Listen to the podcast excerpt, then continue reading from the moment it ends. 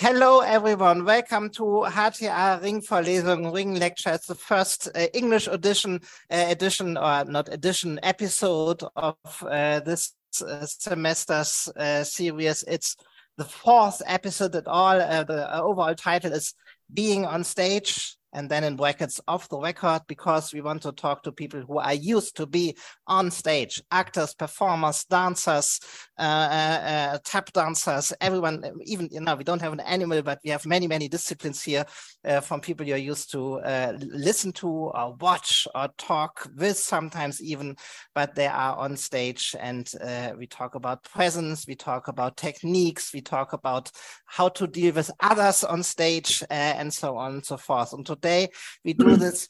Uh, first of all, um, uh, let me introduce you to someone you already know, my very very fantastic co-host Lisa. Lisa Lucas and thanks uh, uh, let's that, that we can do this to uh, together today. Maybe some of you met you already uh, uh, during your uh, session with Martin Clausen I think three weeks ago.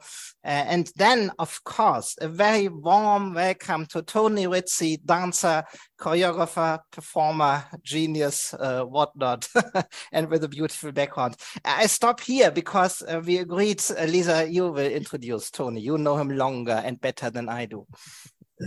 Yes. Um, Tony, you're one of the first people who actually really impressed me being on stage. And you have your very, very own special way of being uh, on stage. So I thought you'd be the perfect guest, a guest for this uh, thing. Yeah. The, so we can ask you a couple of tricks. Um, and I'm supposed to introduce you as if you needed an introduction. So I'm going to say Tony is an American born in Massachusetts in the 1960s, I'm going to say very roughly. Yeah. Um, he is a trained dancer. He worked with big and famous ballet, ballet companies like Ballet Frankfurt, where he now lives, yeah. and also for Boston Ballet and some Royal Ballet, but I'm not sure which. In London. Hmm? In London. In London. Yeah. Um, and he worked with all of the Jans, Jan Fabre as well as Jan Lauwers. Um, uh, Tony made his own choreographies and performances, some with large companies, some with smaller ones. Um, he has his own company called The Bad Habits. Um, he's made some operas or just one Sakamoto one. Yep. Um, and he made at least one piece with his mother that I know of, and some solos with himself and some ghosts on video that he dances with. This man can do so many different jobs. I'm feeling slightly dizzy already. um, you just came home, home or back from New York. Yep. So thanks a lot for doing this. What was it you did over there? Um, I was performing. Well, first of all, hi everybody. And can I ask one? Are you all performers?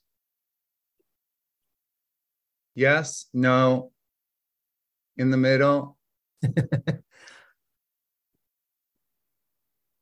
hey, Andrea, it's Alice. Tommaso, what do you what do you want to be? Is that Tommaso? Oh no, Clemens.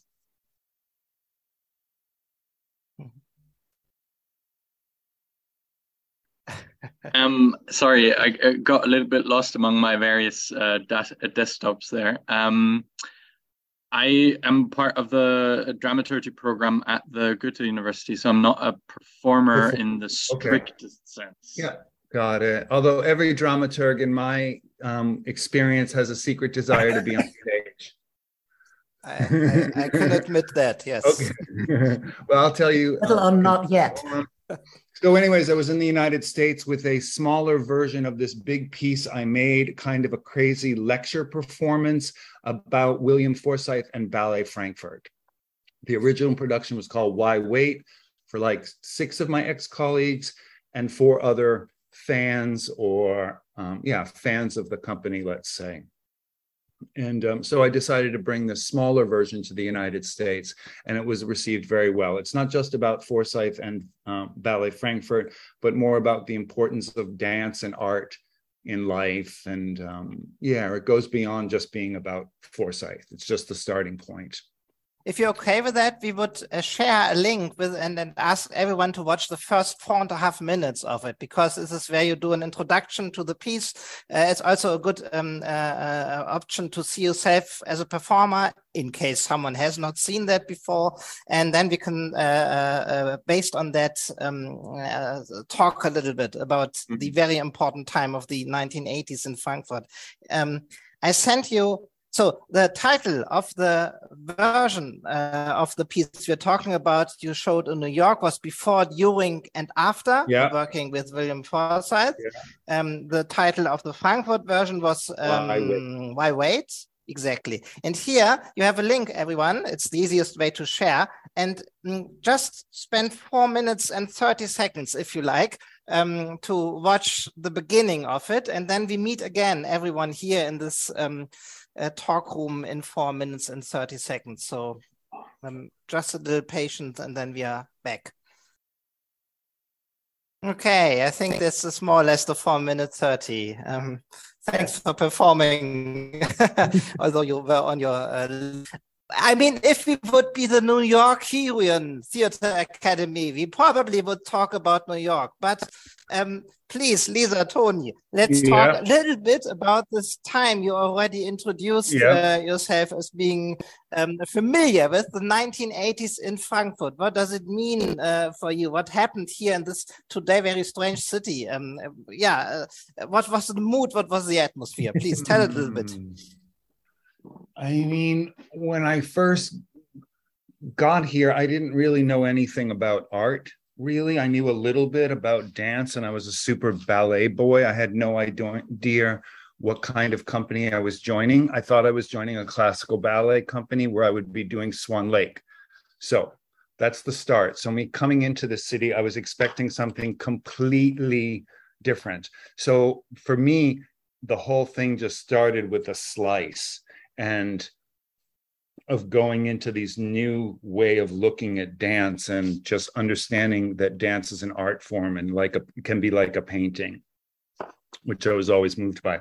And um and that feeling of slice kind of was i mean billy wasn't the only one. There are other great directors um that that worked here in the schauspielhaus that broke boundaries broke rules broke rules but this was the first time it was happening in dance and so that was such an explosion of first hatred, people not liking the company, all booing a masterpiece like Artifact, which is considered a masterpiece. I was there the second year they did it. After the second act, there was 100 people in the audience. By the end of the fourth act, there was 50 people in the opera house, and half of them were booing. And um, so it was really not welcomed, just like Pina Bausch in Wuppertal, the great choreographer as well, where it was not accepted. She did the same thing years earlier. Um, so, and that was thrilling in a way because that kind of break and excitement, breaking of a roof, shall we say in English, breaking the Grenze, um, it kind of felt like it was saddling out all over the place. It didn't feel like it was just staying in Frankfurt. I mean, there was the techno scene that was happening in Frankfurt as well. So that's big. And we're all young. And Billy Forsythe, our director, was young. So we partied and that that of us spreading into city and people knowing us the, the whole shift happened for me with the company was when the company went on tour in spring, I believe it was. It was whenever Chernobyl happened. Chernobyl had just happened. That was 1986. And we didn't, okay, so 86, we went on a tour and it was my first year in the company. Yep, 1986. And I'm um, going on a tour. They translated all the critiques and sent them to Frankfurt. And suddenly Frankfurt public or people that normally don't go to the ballet were like, what? We have something interesting here. And then the house was always full. Didn't mean that there weren't boos sometimes, but um, it was very an experimental place. And this beautiful experimentation feeling really went throughout the whole city. So that was really nice, which I felt was a uh, connected. It didn't feel like people were greedy, holding on to their thing. Billy Forsythe wasn't a greedy um, director. And so this beautiful spreading around through the 80s. I mean, I could think up until the end of the company was really beautiful and very cool. Yeah, I was on the other side of that. I was one of the 25 people who did not leave or move. Right. Yeah. And um, I had no interest whatsoever in Swan mm. Lake. And when I noticed that when the movies are sold out, I can always go to the ballet um, and have a really, really good time watching something that I didn't think was possible in a in a serious house like yeah. that. I was just um, and my whole artistic education started there. Mm. Um, yeah. And I was so grateful for the generosity that was going on there because I had the feeling of being in the audience, but still being part of huge experiment of what art can be. Yeah. And I was allowed to uh, partake yeah. in that and to either slam the door. I, I learned that that's a cultural technique yeah. that's allowed in, in these places, or stay right. and enjoy, or watch other people just go crazy when Jan Fabre has the sound of one hand. That was the most radical show we ever did. That was 20 so years. Fun. Yeah. Yeah. When we and, stopped and just smoked on stage, the scene suddenly broke and we all lit a cigarette and the audience was screaming for it to stop and he wouldn't he wouldn't play the music until they calmed yeah, down. It was amazing. we would be sitting, he'd be taking out the second cigarette, and I'd be like, "Please stop yelling! He's not going to play the music." or when when the the whole ballet company danced the czar in this big circle in Japanese schoolgirl yeah. uniforms. Yeah, like, Catholic school. How how is this allowed? This is yeah. so fun. Yeah, yeah. So yeah that was frankfurt in the 80s yeah. in a nutshell. You have to explain it a uh-huh. little bit more. I mean i know you were amazed. Something new happened. Uh, uh, I, I, th I, think the scene with the smoking at the Fabre piece helped me a little bit. So um, you dare to do things on stage that were not done before uh, that were provoking a little bit no? Yeah? Yeah this all came from you know the pina bausch period which was already in 1973 i teach at the pina bausch company and you know she was given the goethe prize. She's one of the most important german artists ever. And now that i teach to see these pieces i'm like oh that's billy Forsythe. Oh that's jan fabre. Oh that's robert wilson. You know i mean it really came from her really breaking that that that ceiling honestly. And that then spread out and um and that then spread out you know? That's and from a works. perspective of a young dancer um who learned classical ballet um was it also provoking for you just fun? How did you uh, get closer to this aesthetics? I think because i started ballet class so late 16 and i was always a rebel going to the you know, I was just always rebellious. And so even in class, I would always, a teacher would give me correct and say, you know, keep your hip down when you do a pirouette. And then I'd go, that happens if you're going to die. I remember a teacher once saying, you're going to be a choreo day. So I already had this kind of rebellious sort of attitude. So for me, yeah, for me, it was like, wow, this can be this. I'm in there. At the beginning, could dance because the first year we really we started with a musical where we were singing and dancing, and then L- LDC, which is running around and throwing garbage around. And really and i remember learning the dance act and i learned all the dances and no one told me and stephen Galloway were speaking Like people through us yelling at me. And we I remember we both and so at first it was a shock, but then it was mm-hmm. like, why not? You know? And I looked learned very quickly, oh, there's no there's no rules. The thing that I learned was there's no rules. So that was how would know, you how would you describe you work together. I mean, I will slowly also, I want to talk about why not, uh, why wait uh, later. I think um, it was a special time also for you as a group, no? Yes, it was very, I mean, it was a special time because the group, first of all, Lorena says it very clearly in the show. I asked all my colleagues in one word, what was Frankfurt Ballet? Why was it different? And she said, two words, please. And I said, okay. And she said, hierarchy broken. So it's a classical classical opera house. There was no principal corps de ballet or soloist contracts in. So this makes everybody le- level. It makes you kind of more relaxed, so your real personalities can come out, and that's what Billy really wanted, and just kind of gave us skelegraphy in that was very um I think that's the first. That what was the question that you asked again? I mean, I was asking about the group, but uh, yeah. yeah. it helps a lot yeah. to understand so, that. Yeah, so it's a kind of passing. I didn't feel like Billy was the direct. Was one of us experiment, and we all changed ideas. So I had asked. Um, yeah, it was almost like and be like, who told me how to do that? Like Anna gave me that. I really would work, maybe make a solo and only work on you were left on your own. And you'd work, I do this, or oh, that looks stupid. Why don't you make it more interesting? Like do it back instead.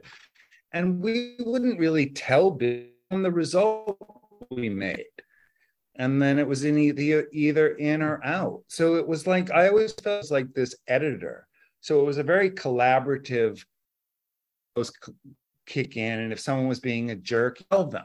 But there wasn't this kind of I have to pretend to be something I'm not today. I don't have to put on this fake smile of everything's okay and because I want to become a principal dancer, so I'm just going to pretend I'm happy there was none of that. You could just really be off. So that was amazing. I mean, we talk about diversity, and nowadays it's a subject with the Black Lives Matter and everything.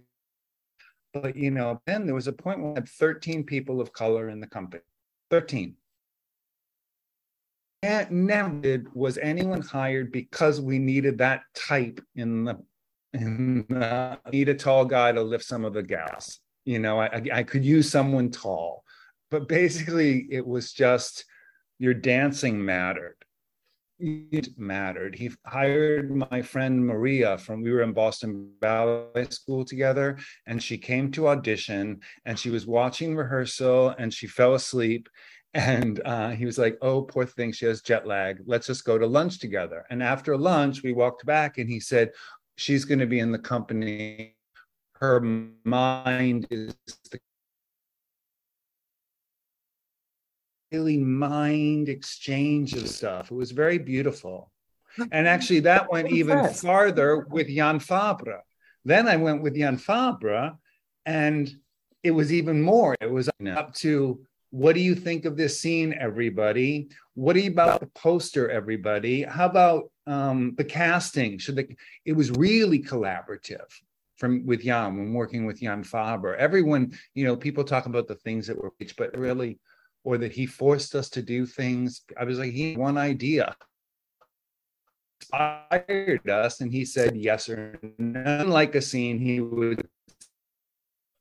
and if he liked it, he said, "Everybody, put that one in." The... but yeah, it was very collaborative. And when I went to the Pina Bausch company to team, and I swear this happened. I walked in and I was like, this is Ballet Frankfurt 1985. Hmm. Number one, she doesn't change anything. Nothing can be touched in the room. Everything has to remain as it was. But really, this atmosphere of experimenting and laughter. And when it got serious, when we had to like get, like, it could go from laughing to completely serious in a split second. It could go from like doing a run through to joking around, it could click so quickly. Yeah, so that was an amazing thing that people could tap into the, I think young people room, we could all read the room. So much was unspoken in that company. It was an understanding. As Andrea, when I interviewed her, she she talked about the air in the room. It wasn't even an energy, there was this air that floated around. So that really made a stressful. It was always stressful, making theater stressful, no matter how great the atmosphere is, you know. But yeah. Interrupted hard to get over like that hierarchies were broken in this broken. company. Yeah. Um, because of course, being a member of a collective, I'm very much into everybody the same pay or having the yeah. same status yeah. or being allowed in the same way to have ideas or reject. But establishing such a thing in a, a, a an institution as yeah. classical as a ballet company. I did not know how revolutionary. I, I didn't realize it either until Lorena said it to me. And, I was like, oh, yeah, we were all the same. And now I totally want to believe I am watching that company as much because somehow Right. But I'll have to process this thought. Right. Yeah. Myra, who was a great dancer in the company, I interviewed her recently because we performed theater in New York in where she danced beforehand. And so Myra, and I said, Well, what was Frankfurt Ballet to you? And for was us. And it was even when Billy choreographed, he would pretend to be the person, or a new new dancer would come in, and we'd all imitate his style. You know, it was all very us. That wasn't what I was going to say. Anyways, I can't remember. Let me try. Uh, academic. Um, yep. Let's see if that works. Um, you before, so you got something by the choreographer yeah and you had to deal with it in your own way. How would you describe the balance between that what you got and that what you made out of it, right. or how you filled it? Well, or, it could be, you know. So I've done a, a, a dance solo with step, turn, and that ends up becoming just this.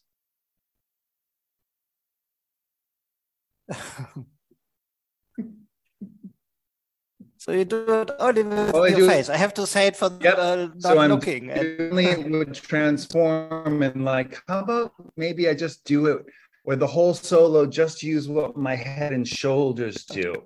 And that's going to be it. I'm going to reduce it down from that. So it would be some just making a general solo. If you need something for you, you would expand it or make it faster here. You got to play mm-hmm. with it but also that comes from the fact that we improvised four hours and hours of improv, hours of one idea for hours until you got so bored you finally found something new. Mm-hmm. And I think that's so important for artists and performers in this day and age. You know, I'm checking my WhatsApp at the same time. um, we we have a there's a a lack of a desire to be bored. It is one new thing. So we would improvise for hours until we got bored, and then things came out. And so this idea of improvising so much then went in, and that's what I mean where it was a skeleton, but you can put your from what we've learned from improvising and how and transform stuff and how to find steps, how to find transitions. So that really went into the process. Mm-hmm. And you see that when you see other companies do the work, they don't have that time to learn about the improvisational techniques and it reflects in the choreography for sure. It's different.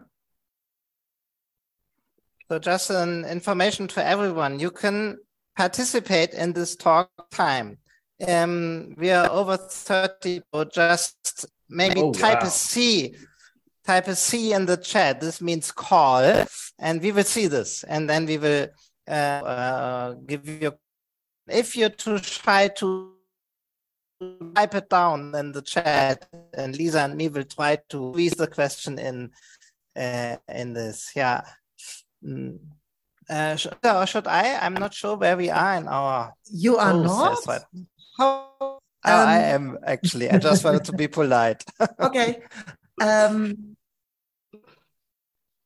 Tony, um, when when I just saw you doing what yeah. you did, like getting up and moving, I get this notion that your body might be a, a very um, elaborate storage space for movement, for memories, for am I allowed to say that? Yeah. yeah. Um, and stories. Do you feel about that the same way? Um, yeah, I do. Well, you know, when I when I teach and I'm teaching improvisation or things like that, and from different kinds of dancers, you know, whether it's a modern dancer or a tap dancer, I I always let dance people know you just want to have as much memory, feeling, sense to comes from having as many ex- can and letting those really and tap into almost like having to tap in to have a acting performance. Yeah i totally feel it. I think oh often i think you know if only i'd known what i know now and could have put it into that more flexible body uh, that could do 10 shows in a row and now can only do two or three. You know i am 57 so um but yeah you do feel that. It's interesting. It's interesting what the body mm-hmm. remembers. Very interesting actually. I was just who has dementia really gone down and down. And i was just watching a video of her. It's in one of the seven corys from me one of the links i gave you can i share where, it with everyone? The link or is it yeah okay? yeah yeah. sure. Okay mm-hmm. i think it's at like yes i have it. I'm trying to think of what minute it's at but it's also a good uh, pause uh, just to further impressions of your uh, work while so I yeah. shared. Mm. Yeah, I mean, because I think uh, you work a lot with that, especially in the piece uh, we talked about in the beginning and showed the beginning uh, before, during, after, yeah. or why wait. Yeah. Um, with um, dancers from uh, the Forsythe uh, uh, company back in order to get back to the time 30 years ago. Uh, and um, uh, you often have this uh, scenes where you show old footage yeah. on, on a big screen. Yeah. You often work with screens. I will talk about that later. And then you do the same or uh, beginning huh? when you uh, kind of copy the B uh, as yeah. movement. Yes. So uh, this, um, how is it?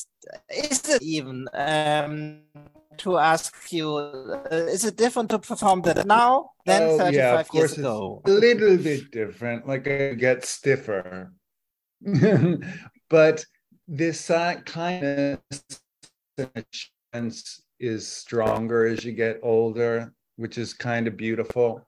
But um, yeah, I guess I guess subconsciously that's what I'm doing. I'm constantly referring to this way of me getting that across by projecting either on a wall or physically, like we use these big like Issey Miyake cloths and um, was a designer that worked with us. And I project the film on the cloth, but then wrap it around, and then it becomes like my costume, where you really are seeing the body. Or Pavlova uh, up on the roof dancing on a roof that you could see in her spirit would enter me. Very different version that that's on into another one and bringing it back out and always coming. And Forsythe's always called me an archivist and the best PR man ever. Um, so I guess that's basically at the moment what my work's gone into, although not just, you know, I like to comment. A big um, part of my work is commenting on the work. yeah. Uh, but back, yeah, go ahead. Ghosts or stage and then interacting with them in a really beautiful way. Um, I always enjoy that when you're dancing with somebody who's not there. Yeah, yeah, yeah. I know one day hologram. we also have a we have a new thing where I decided to just project on balloon heads. I'd seen it in an art exhibit many years ago where it was a woman stuck under a sofa, but it was a balloon and they projected her face and it said, Someone help me, someone help me. And I was like, even crazy people invited to the party. I friend in the show on them from the famous silent film. Have you ever seen that film? The silent film of yes, Joan of yeah, Arc. yeah, the expressionist yeah. one. So, so story how they found that film. Mm-hmm, mm-hmm. Do you all know that film? Have you ever seen it? To Google it. It's silent. It's Joan of Arc. I remember the silent film, and Hitler destroyed all copies of it, called it degenerative art. And basically, the film is percent of the film is this actress just close of her Ryle hide her. Most amazing performance you'll ever see in your life. It's basic for like 60 minutes. And she actually went crazy after making the film. And in 1980, they found a copy of the film in a mental hospital in Norway. And she had a copy with her. And because she went insane, it somehow passed around to different mental hospitals and finally showed up in the 80s. And now people can see it. Um, Carl Dreyer is yeah. the name of the director. Carl Dreyer. Brilliant performance. You have to see it. I just put a Wikipedia link in the chat so you can inform that. Okay, we talked about the absence, the ghosts, um, the skeletons you have to fill in. Yeah. And I want to ask you because I, more knowing your recent works from the last 10 years, mainly from Frankfurt um, showings where I live, yeah. um, I can I, I understand uh, I have the feeling I've means present performers on stage. Um, sometimes I have the feeling it's your personal Tony-centered playground and it's a very my, good. It's, my, my personal Facebook page. Yeah, I just think of making theater as my Facebook Does that page. mean making theater as your Facebook page? A long scroll. Actually, you know, I'm make large Polaroid collages. So I'm also a visual artist. Could you hand me one, Amore? So I portrait, make theater like this. Know, can you see the boy in a in a hotel room? He looks very little compared to the huge hotel room. Or sometimes they're even larger of someone into rolling a joint, playing there. So it's kind of movement, but the kind of puzzle. One of my pieces was once called The Puzzle Without the Plan. I find. Um, and so what I would do with my Polar paintings, though I'd photograph, take a million Polaroids, go away for a couple, re-put together so interesting uh, for me, like memory, mm-hmm. you know. I think that's why I'm into this kind of work of the past and things like that. I recently saw, when I was 20, I went to Paris um, the first time. I didn't know who she was. There was a sign, Pina Bausch, sold out. So I waited at the stage door, long story short. And I said, Excuse me, you're Miss Bausch. And she said, Well, Forsythe sent me here to see your show. It's sold out. I'm totally lying. Forsythe sent me here to see your show. My hand. And she gave me her seat. My life changed forever. Suddenly, I dance made sense to me. And uh, there was a scene where not wanting to be kissed, and a woman's like on stage and she doesn't want to be kissed, and she starts to cry, and someone takes a piece of chalk and they paint her black hair white, and she just continues to cry. And then they someone comes out and says, intermission, and we leave, and we came back, and she was crying for 20 minutes. The whole intermission, she stood there and cried and there was like stuff coming out of her nose and uh, wow okay this is performance like this is this is performance art. I did performance art before, but I was like, this is real. And um, and then many years later, like five years ago, they brought the piece back and I went to see it again. And so many of these images that were so strong in my mind eh, that I came out of that theater and I said, dance makes sense to me. And I saw the show again. There's no dance in the show there's running around, there's actions that repeat, and there's one solo with a man dressed with um, bunny ear, little dance happening behind. And I thought, isn't that strange that that sensation that made sense to me, but there was no dance in it? And also that other scenes that I imagine weren't really that way. They were transformed. And I think that's when great art does, when you come away and it's transformed in your brain in some way that's not really, when you see it again, it's different because in that moment it was doing and creating something for, yeah, yeah technical question. Uh, how do you do it? I mean, um, obviously the stage is nothing you're afraid of. Um, uh, often, I, I, mean, like now, you're already uh, fully present. You're there, and so. And when you're on stage, you at least the pieces I have in mind now, you often talk very directly to the audience. You address yes. uh, people. It's even not a problem to talk back. I mean, you can you can work with it uh, in your show. So, how would you um, describe your situation on stage in a communicative where does that, where does that come uh, from? position with the audience. Yeah. Um, where, where, Are you asking hmm? where does that come from, basically? Yeah. do yeah. Do you prepare for that, or is it where does it come from? Yes. Yeah. yep. I'd seen a performance in um, Adelaide on tour with the Ballet Frankfurt, and a woman arcade who is a performance artist. She was a young Andy Warhol um, home when she was 17 or 18. She's on the street. She meets the Andy Warhol drag queens at a party. We'll take care of you. Come live with us. She gets into the Andy Warhol crowd. Maybe at the age of 40, starts doing her own work. I see this performance of hers called, and I guess it's politically not correct anymore, but it's called Bitch, Dyke, Fag Hag, Whore and it's her in a room talking about the sex and censorship problem in the United States when Robert Mapplethorpe had an exhibit and suddenly they canceled it and said, We're not going to support gay art in the United States.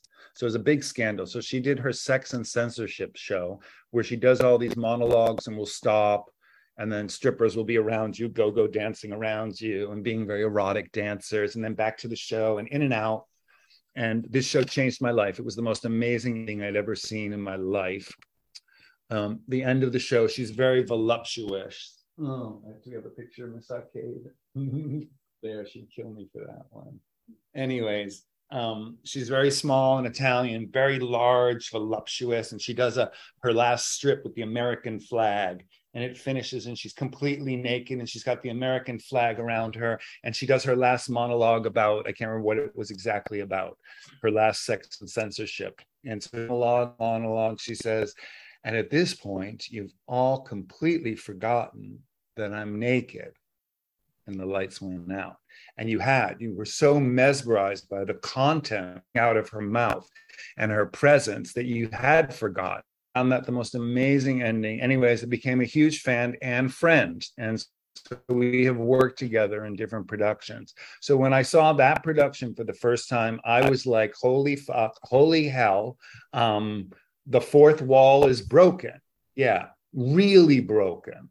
Billy Forsythe had done some things where it was like later on where where that solo, which ended up becoming just my face, and Forsythe's in the audience, and we have whether I should do it with the glasses or one hand, different variations. And I talk to him until I slowly go into a, a dance. Um, um, yeah, I was uh, asking about the communicative situation.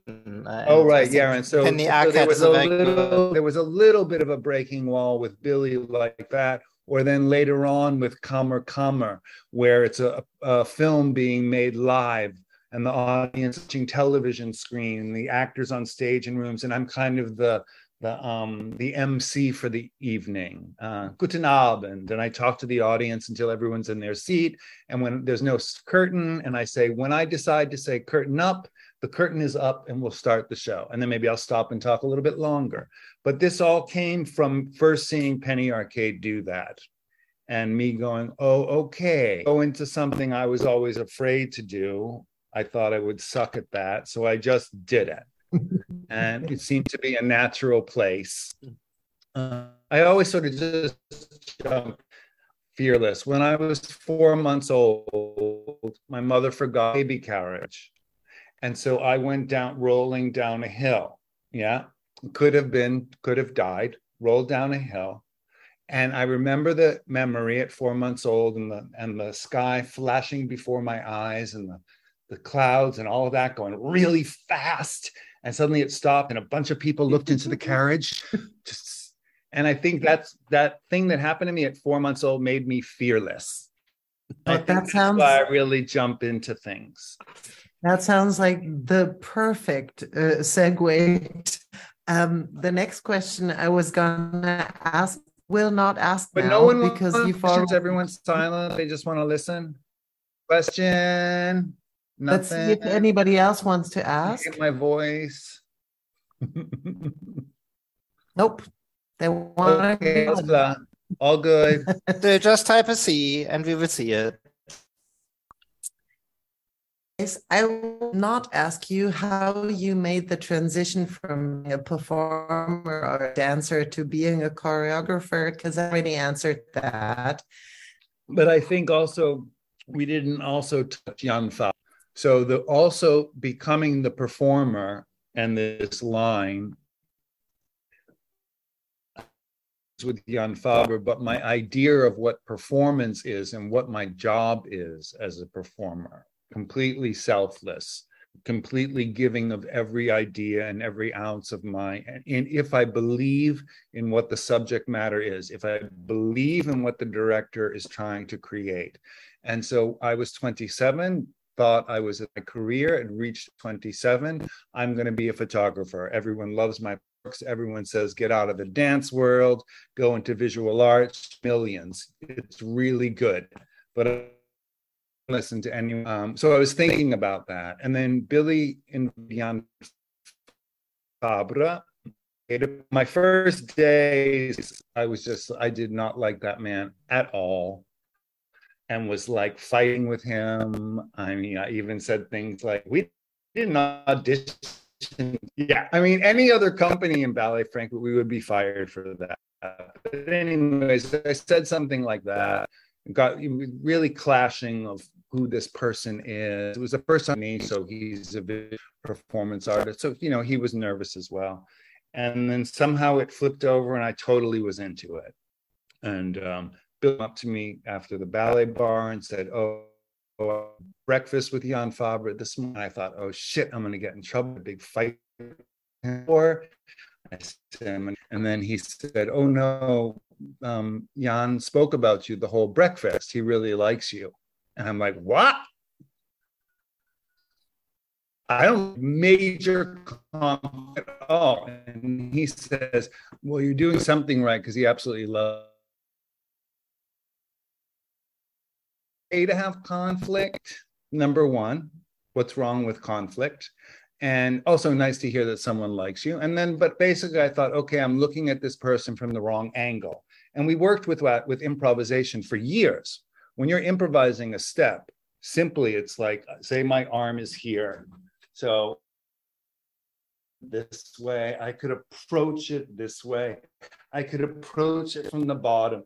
There's different ways to look at the problem, right? So there's different ways if that's the problem. And so I suddenly was like, okay, Rizzi, you've improvised for years. Let's improvise and look at the problem at different angle and I started to see what he was saying and really grabbed on. And then once we like, he really pushed me to understand how important it is to be, as he likes to call us, warriors of beauty. So okay, so yeah. Um, when you're the boss mm. and or the choreographer or the director of yeah. things, yeah. How do you go about um, generating material? In some of the stuff where you sent links, I think I detected that sort of tasks, like thank someone, yeah, hide, uh, uh, move while the lights out, yeah. stop moving when the lights on, that yeah. type of thing. And do a lot? Or yeah, I try. Yeah, I have. Well, always I like. I really think I have a because I work so randomly and it's like maybe one piece a year and I'll have like a year. Like Why Wait was like a year and a half before it really got on stage. So it's turning in my head. So you sort of have this idea of what you want to do. But once you get into that room, that all totally flips when those energies are in there. And everyone I work with gives me good ideas. So either I'll just give an idea like Jan Fabre, we work with Jan Fabre the way Pina Bausch would work. You would give a question and you'd sit around and you'd brainstorm how could we answer that question with a movement or a solo or a text. So I use that method. And I also love to just choreograph too, although it's it's strange to make people do your steps. Seems if they enjoy uh, so so yeah. Yeah, it really comes from the people, different people. Some it depends on the performer. Some people need the tons of attention, and some performers need this much. I, as a performer, needed this much. Yeah, if I got overacted, I got blocked. But that's just the way my brain works. Yeah. So uh, sometimes it comes to you quickly. I don't like being in the studio the whole time. I like working in the studio three hours and then come home and cook dinner for everybody.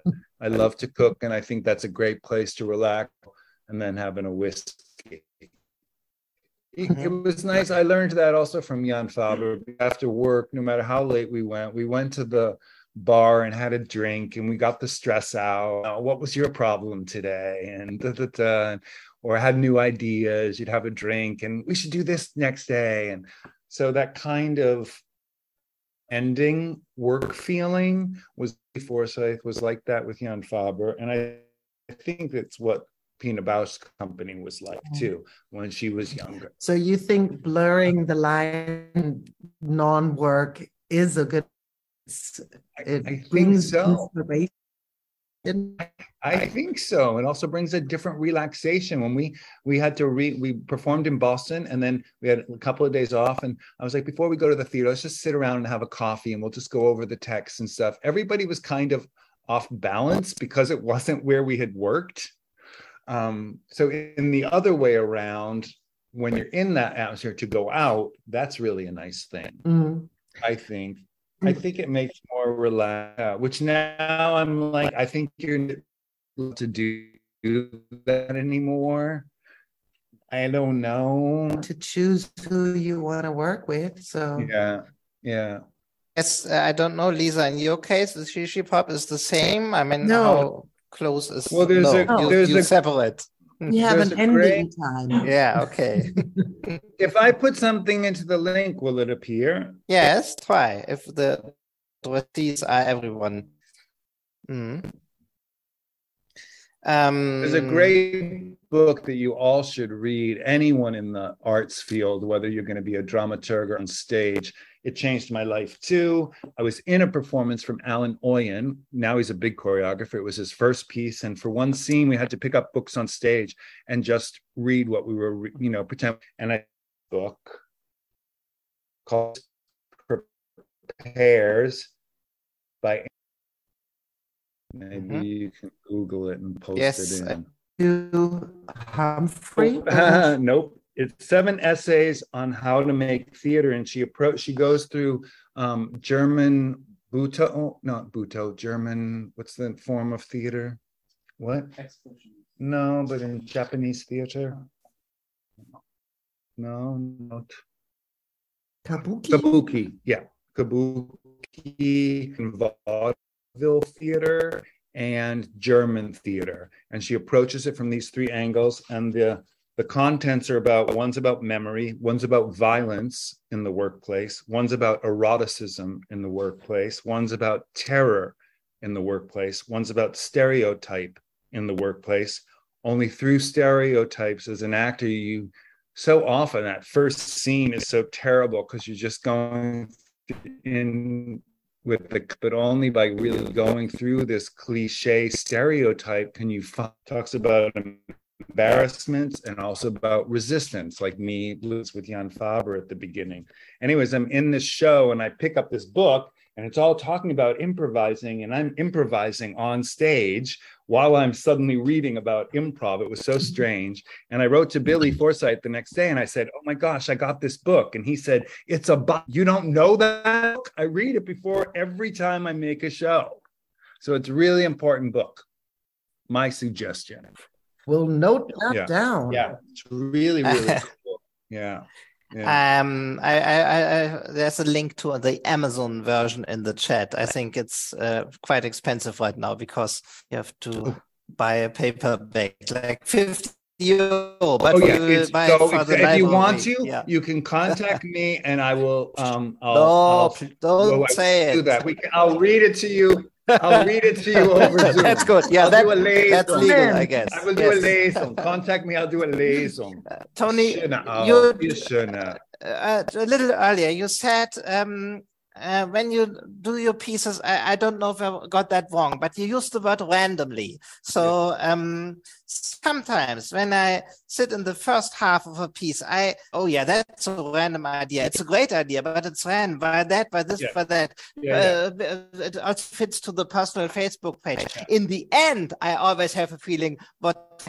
what's your what's your right. secret here? I know what your intuition yeah. stepping out of the show. At the beginning there was one piece when i saw i we don't work with video and i watched a video of a show we made and i thought shit that could be better. Oh come on oh, no no that doesn't work.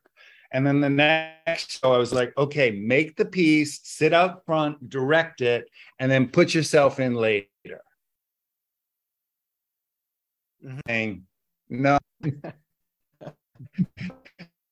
or do it so um, now I work with the both, go in and out. So when I was talking random, was more about the fact I don't have a company that's like working all the time. It's a pickup company when there's an, when I have the energy and I have the idea to make something, and that can all depend. I mean, God bless the Mousonturm for supporting me all these years. But like I went to Rome, and my fa- first dance partner became she was just a Catholic nun at that point. Now she's Mother Superior Nashville. And they sent a bunch of these American Romes to music or work in the Vatican or art, an amazing composer. I want to use her music. She's doing an opera about Saint Cecilia, the patron saint of, of music. So I want to really collaborate. I became friends with these Catholic nuns, believe it or not. And I um, was in the in the convent for three hours.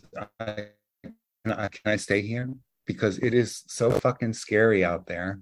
And they said, that's why we live of the world and not in it. And I was like, and I really thought, oh, they're punk rock girls. They're they're rejecting Gucci, Prada, Dolce Gabbana, what's important on Twitter. They don't give a shit. They believe in love and love alone, and love can solve. And so I really got blown away, inspired. And I came back to Mousonturm and I said, I need to make a piece now. I don't care how much money I can be in the smallest room. I need to make it now. And I went home and I thought of the people that are like nuns, that were rebels. And I thought of Enoch and my friend new Jack Smith, the godfather of performance art. So I was like, I'll play Jack, this new Jack Smith character. And we put that together in four days and that toured all around. Sometimes it comes, or the piece with my mother, the same thing. It was very spontaneous and we thrown together. And I I think, like when Billy said to me, make your peace. So subconsciously, I'm thinking that I'm creating. I don't get it. Get it. I don't get it. Oh, I'm kind of getting it. Oh, I'm getting it. Oh, I'm getting it. Oh, wow. I'm got it. You understand? so maybe that's also conscious. Um, when you have this, um, no, no, no, no, no, no, no. This is no. It's not clear. I have to. I have to regather my English. Uh, Your I English was so distracted good. by. Yeah, you know, it gets uh, it gets weak a little bit. I started the show in I started the show in Boston as a typical German person. I appropriated the German culture and wore lederhosen and was in bayerische outfit and told a once upon a time story about this wonderful company in the armpit yes, of Germany. Yes, this is because they call That's what we saw in the beginning. Also, Handkäse. I was, it.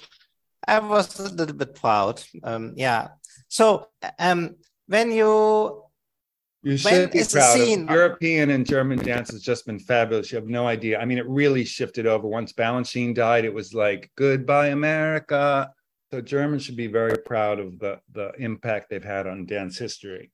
I found my question. I found my question back. Thanks for uh, yep. helping yep. me out here.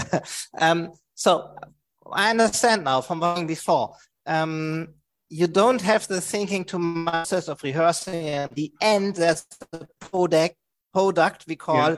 a final yeah. because the pieces also always in can be a little bit different or maybe yes. very different yeah, yeah. so yeah it's, it's the, the product when you have audience and age it's more like this is where, where, where I got from uh, the last weeks, from my thoughts from the last years, even. Yeah. This is where I am right now. Tomorrow yeah. I might be somewhere right. else, something like that. Yeah, no? that is very true. Yeah.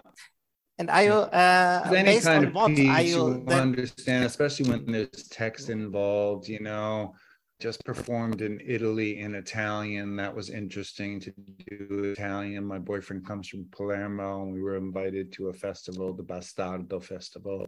Um, but this yeah this like a stand-up comedian if you would i stand-up comedy once where you it's through the audience penny arcade said it the audience you are the show don't you realize it and it's that feeling so of course it mm-hmm. changes i mean billy forsythe was different and radically changed things i mean it could be a completely different piece the next day so i was used to that from a from a constant that yesterday does not mean it's this today constantly being able to let go, let go, let go. What's important now? What feels better now? Yeah. So I think that goes into the into the creative process too. Maybe last you question. Feel it's uh, a, yeah. There was a yeah. piece I did about prostitution in the dance world called "She Was Just Somewhere Else." Um, at this certain period of my life everyone a lot of my students were they were prostitutes on the side to make money because there was no money in dance and then i researched that that the beginnings of modern dance came through the famous Nijinsky and um, Diaghilev, who was an impresario who suddenly had a company inviting Picasso and different people. And through and this guy Nijinsky, I guess, was also a mm-hmm. male prostitute and met uh, Nijinsky, and that was the birth of it all. And I made a performance about prostitution and in the dance world and also about homeless people and there was a certain point where we just have a conversation with the public and i remember an old man going is ill like are you real like and i'm like oh yeah stories this is this part's real so that going in and out of the fourth wall was like yeah Thanks you. We, we have a question in the chat. This is exactly the moment where Lisa and me uh, decided on silent chat to dare to wait for questions again. So Marion, please, if you want to um, speak out loud, you're invited to, and everyone else who has something um, to ask, please feel free to put your nose into the Zoom. I know it's a little bit a challenge. Marion, yes, thank you. Mm-hmm. Thank you very much for all these uh, informations. It was really interesting. I have a question because sure. what is important for the education of performer today? What do you think it's very important today? To yeah. learn uh, at the University of Performance? Yeah. Well, to learn for whether you're at a university or not, what's important for a performer. My nephew's 17 and he's becoming a musician. He's very talented already. It was so nice to see him and see. I haven't seen him in three years to see this young little artist and the blood on. Jan Fabre also just wrote a book about this exact question what is important? You know interviewed me and many people. I'm not i'm sure you can find it online. And i think there's some exercises that i give. And he gives those wonderful workshops for like 10 days or something you know also his own company. And um um so yeah i'm trying to think what was the things that i brought up into that? Well I think I said used or anything like that. You have to give all of yourself as much as you're willing to give ideas and yourself and what your past was and what your pain was. Be stingy with it even if it hurts. So i think that's important. It's a hard lesson to learn especially if you don't have people around like me and learning how to be an actor on my own. Um so i think that's the first thing the willingness to go go to a place that you're afraid of. Yeah. Yeah. Performer like just to learning like the the craft of performing number one i think meditation. 100% you got to meditate at least five minutes you know and set time. If you go to the gym meditation so important opens you up to so many possibilities around you helps you focus on one idea. So that's my main main practice from performing. Yeah it's directing your energy. Energy it's not just about energy. Um, when i look at other great performers always thinking in their head behind everything it's i don't the artists that make me cure that make me want to watch them are the ones like there's a thinking thoughts are creating that. I don't know what they're, but they're thinking. It's thinking body. It's a thinking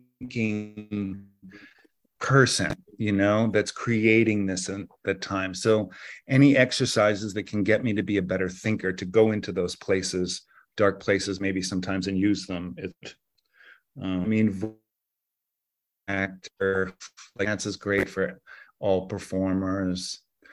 Um, that's always been interesting working with actors, you know, um, like the first time I worked with Jan Fabre and I went as an actor, I played Mae West and Neil Armstrong.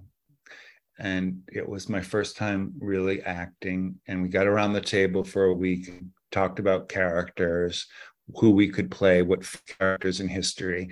And I suggested Mae West, and think sex and erotic culture and a strong woman that you know directed it all, lit it all, saved picture from bankruptcy, was like major and all the other she was like, how is he gonna play her?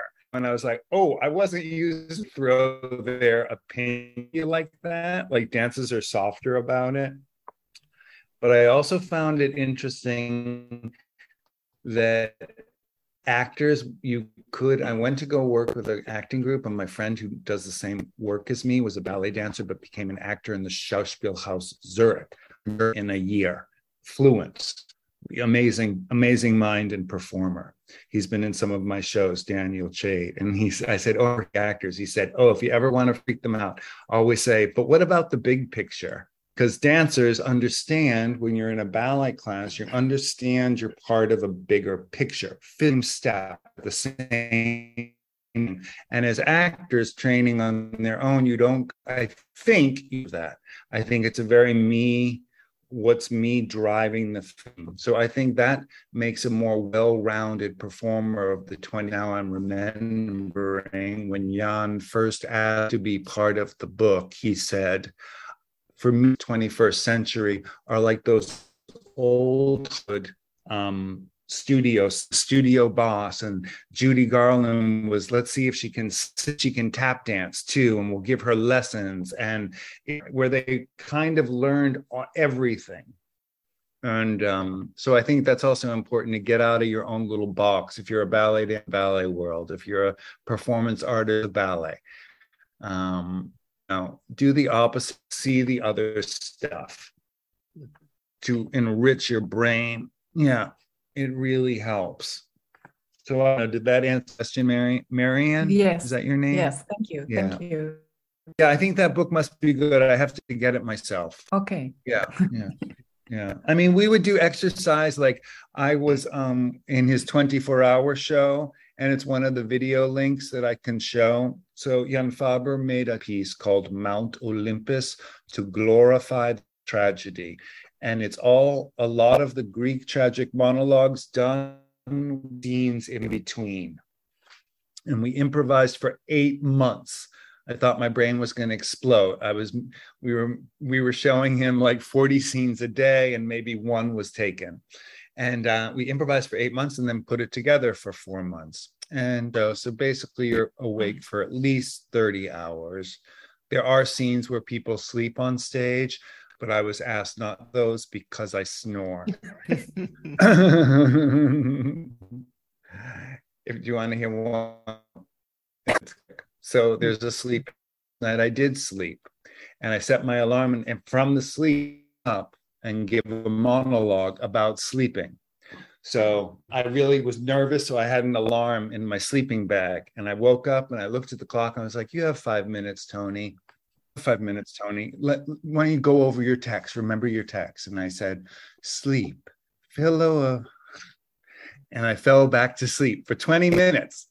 And they tried to wake me up and poured rain on me. I oh my god i couldn't even see the to go microphone to do my speech and i see jan fabre don't do it don't do it because we need to jump ahead so i literally go to the microphone and i walked away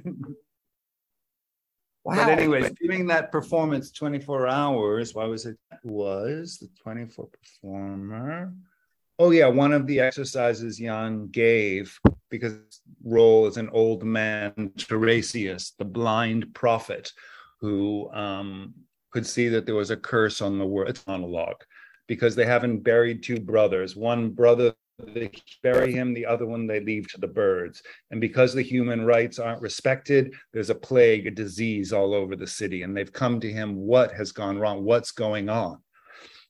And he can't find an answer. And he realizes it's the whole city's fault whole city. That's why. Anyways, and um, so I have to be an old man and then transform into this kind of bird woman with a really high voice. Tiresias, nine years. Part of the story is they asked him, um, and he said, of the 10 levels, men only enjoy the first. And because he told the secret, Hera blinded him. So he was a go from the blinding bird. And I wasn't doing the old man bird. So you have to come to the training, my own training. I'm old. The rest of them were younger. um, because you have to do the training tomorrow. And so we, are doing the old man exercise. And the exercise is literally you walk from the back of the stage to the front of the stage, maybe 30 minutes to get front. And you're the oldest person in the world. It hurts everything to move, like everything. And you're sweating by the time you get to the front. So it's really this intense, um, almost Buddhist going into this not trance, but a, into a certain state of being. And that's what performing is. You're going into a state of being. You're allowing yourself. I read an interview with Pina Bausch where Café Müller, her famous iconic work. You must all watch it. It's genius. Café Müller, and she's a sleepwalker. Two women come in, banging into walls and chairs while the man pushes them away. Beautiful romantic music, but the violence of the chair. They're doing their thing and they've got their eyes closed. The whole show, they have their eyes closed. And they did the Wiederaufnahme the following year, 1975. And Pina said she was had her eyes closed, but she wasn't back in that being. And she couldn't figure out what the problem was. She was doing all the steps, her eyes were closed. What's the problem? And she realized the difference was she was looking forward. And even though her eyes were closed, she had to look down, down. And boom, she went into that state of being and could recreate the magic. Just to this can make which I found just so beautiful. You're in the middle of what next oh. from someone called BD. Um, Benke is the full name. Uh, in the, yeah. yeah. Hi, Ben. Me. Hi. Um, maybe first of all, I think Café Müller is going to be uh, shown again. We're going to see it. we just got to be quick with the with the tickets. yeah. Ah, nice. I have to yeah. get mine with the African group doing right. Yeah, my, my question was, um, I mean, you you talked a lot, and it always sounded quite easygoing and uh, somehow positive. So I, I wanted to pose, if it's okay, a rather negative question. What about the hard times that you experienced? How have you dealt with them? Any hard times were personal. To you, you mean in the work? You mean in the work situation? Well, let's see. Time that was the only time that was really bad. I wanted to work with this director, Robert Wilson. Heard about him for years. We got the opportunity to play young Marina Abramovich, the performance artist who you probably all know. After the first week, she said to me, "Let's be let's be honest, Tony. The only reason you got the part because she has a nose like mine. So I play a young Marina Abramovich in the show and worked with Robert Wilson. And that was really difficult. It wasn't how I was used to work with. He was really strict. He yelled at me. Um, and all the, the, long hours standing there like holding a knife while he's doing the. The shows are amazing. To make them, it's the slowest thing you've ever done in your life. You know, you're standing there for like an hour for a light thing. You move your arm, and he's like, "Put it back up," you know, and you're like, "Oh my gosh." and all my friends were like how do you deal with him like yelling and i'm like i put it in one ear i throw compassion out and try to go look at the problem from his side and just send out love and just deal with it unless he's physically abusing me i'm like i kind of just let it go um what the director wants i don't know I, I didn't have so many bad times sometimes I wish I could say I had more bad ones. The Robert one was the worst, where they thought I had a hernia, but it was just stress. Coming away, I think I made one of my best pieces ever. My piece about Mother Nature. From that was like, wow, you and Willem Dafoe was in it, the famous actor. And I'd always had this kind of casual way of talking, very relaxed, you know. Robert Wilson was strict in a box. It was like literally and turn, ha ha ha ha, love, look back, say the word. It was painting by numbers, right? And uh, and to see Willem Dafoe be in this box, but allowing this little freedom, just who he is, but in a frame that really affected me. And oh, I don't always have to be the formal. It's formal, and uh, sometimes when I see German theater, it's very well and organized, and it doesn't have to be my style or like complete chaos. You can have the kind of two. Uh, so I did learn from those shitty situations. I always try to learn from the shitty situations. You know, that's why I, I love watching all performances, even even if I don't like them. You like learn what not to do. Like, don't just go like oh, I hate this, then go like, why do I really not like this? Mm-hmm. Stop and just watch one perform and just follow the whole show. I like doing that too. But yeah, I don't know. I looked at all. I mean, I was we were blessed in Frankfurt working with such a mature group um, that we could just speak back and if there was a problem it wasn't like you had to hold it all in and you're just getting this uh, you could resist back. It was allowed. It was like conflict isn't there's a great book from Sarah Schulman uh, called conflict is not abuse. I think a lot of young people need to to be reading it a lot of people in general. That was a real that's really good. That was a big yeah anyways a great book. So i never conflict was abusive ever. I thought that it caused things to sparkle in the room. I mean, even like I worked with Jan, I was very ill. I was supposed to start taking HIV medicine. I'm HIV positive, and I finally got super weak. I'd had it for 11 years, no problem. Get hepatitis, and then the HIV, and I'm super weak. But I'm doing a new Fabre, and I'm nervous about the side effects. I'm like, I'll just wait till after the show's over. But I am so weak trying to do this show what he thought I was before. You know, I just needed to sleep. It was a big mistake. So much tension, so much tension, and we didn't. Um, and I quit after the premiere. I said, "I'll do the premiere, and I'm and I I'm out of here. This it's not happening." And we didn't work with each other for ten years. And then he asked me to be an orgy of tolerance, and I remember him saying, uh, "Rizzi, we fought a lot, but I learned so much. Let's get to work." And I thought, oh, away, you can use that. Maybe you need a distance away from it, but don't You know, it's such a sensitive thing now. Everyone's very sensitive, but don't resist those conflicts unless it's like someone's physically abusing you or like bullying where they're each day badgering to like break you down. You know, that's what I mean. I was bullied as a kid where I'm like, oh, I know what bullying is, you know. But anyways, I say don't resist conflict. Read that book, get that Anne Bogart book, or I'll do a reading with you, or just I can send it to you and you can mail it back to me. Can borrow it. It's really good. I mean, I watched all these videos with my boyfriend, 4,000 hours of, of videos of rehearsals. Billy let me use the whole Frankfurt Ballet archives from rehearsals. And um, and I kept going, where's the fight?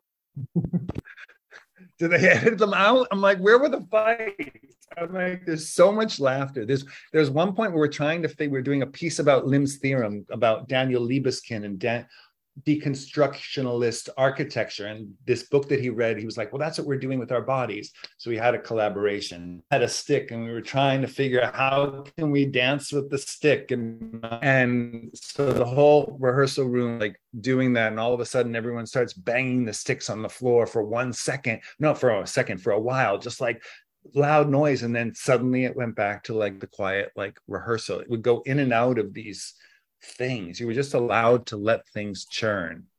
But I think you should play the Tiresias video.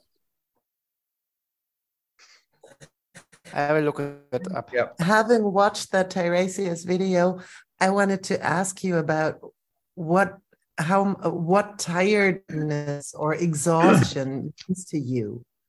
Yeah. Because super exhausted. Yeah. Super exhausted. Okay. So white, as you can see in the video, um, uh, warning, painted white, I'm a ghost. And there would be times when I'd be backstage and like standing up and they're painting me, and I couldn't, when I sit down, I couldn't even, I'm like lying down and they're painting me. And I'm like, oh my God, there's no way.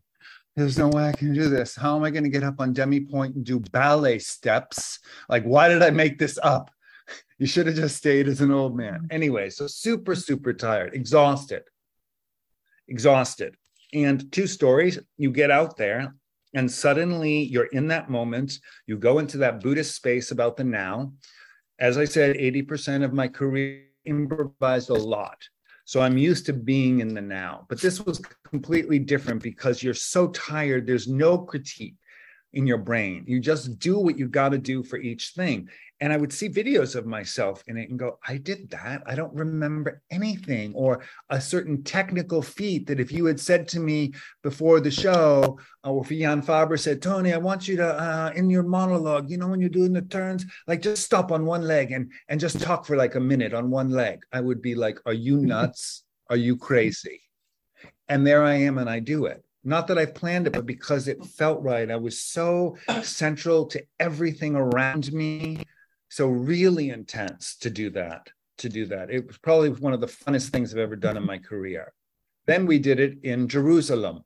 Yes, Jerusalem. We do not rehearse the piece. We only rehearse the transitions and the dances. And the rest of it, you have 24 hours to go over your text and remember what your scene is, right? So, not much time. And I didn't go over my text. And um, I was super tired. I went on stage and I thought, oh my God, how am I going to do this? I go on stage and I said the first sentence.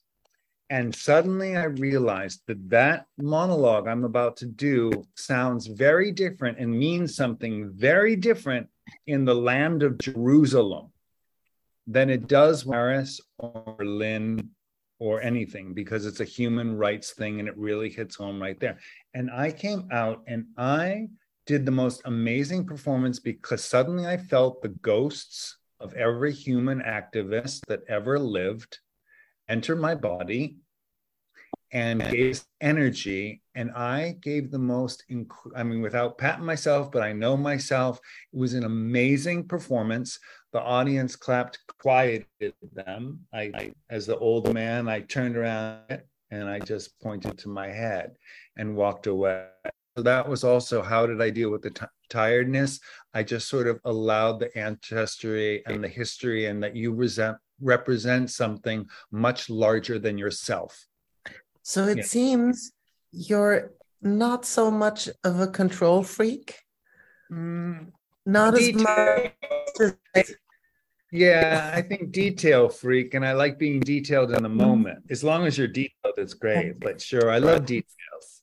But My father, it's about the control you hand yeah, over to. Yeah, hundred percent. Whatever it is, the moment, yeah. the, the people the that I work with. Yeah. Mm-hmm. Yeah. Wow, that's a very exciting thing to learn about you. Yeah. My my father was a very famous mathematician, and his invention, his his um, he was the peer of microwave engineering. Because of my father, our computers work. Because of my, I'll cry now, but because of my papa, this works. Isn't that amazing? and okay, our phones work because of him. Thanks Peter to that, Rizzi. Mr. Rizzi, too. Yeah. so thank you to your father making yeah. this possible, and thank you very much, Tony, uh, to you to making Great. this possible and having this hope, conversation with us. I hope yeah. they all got something out of it. Two. There are two yeah. ways to follow up. Uh, you can eat Uh, uh, look, uh, uh, watch Tony S. Tiresias. You see it in the first link I send you in the chat. Or if the tragedy is too heavy for you, I took the freedom to take four minutes out of um, your last piece. Even crazy people want to be invited to the party. We talked about it just a little bit.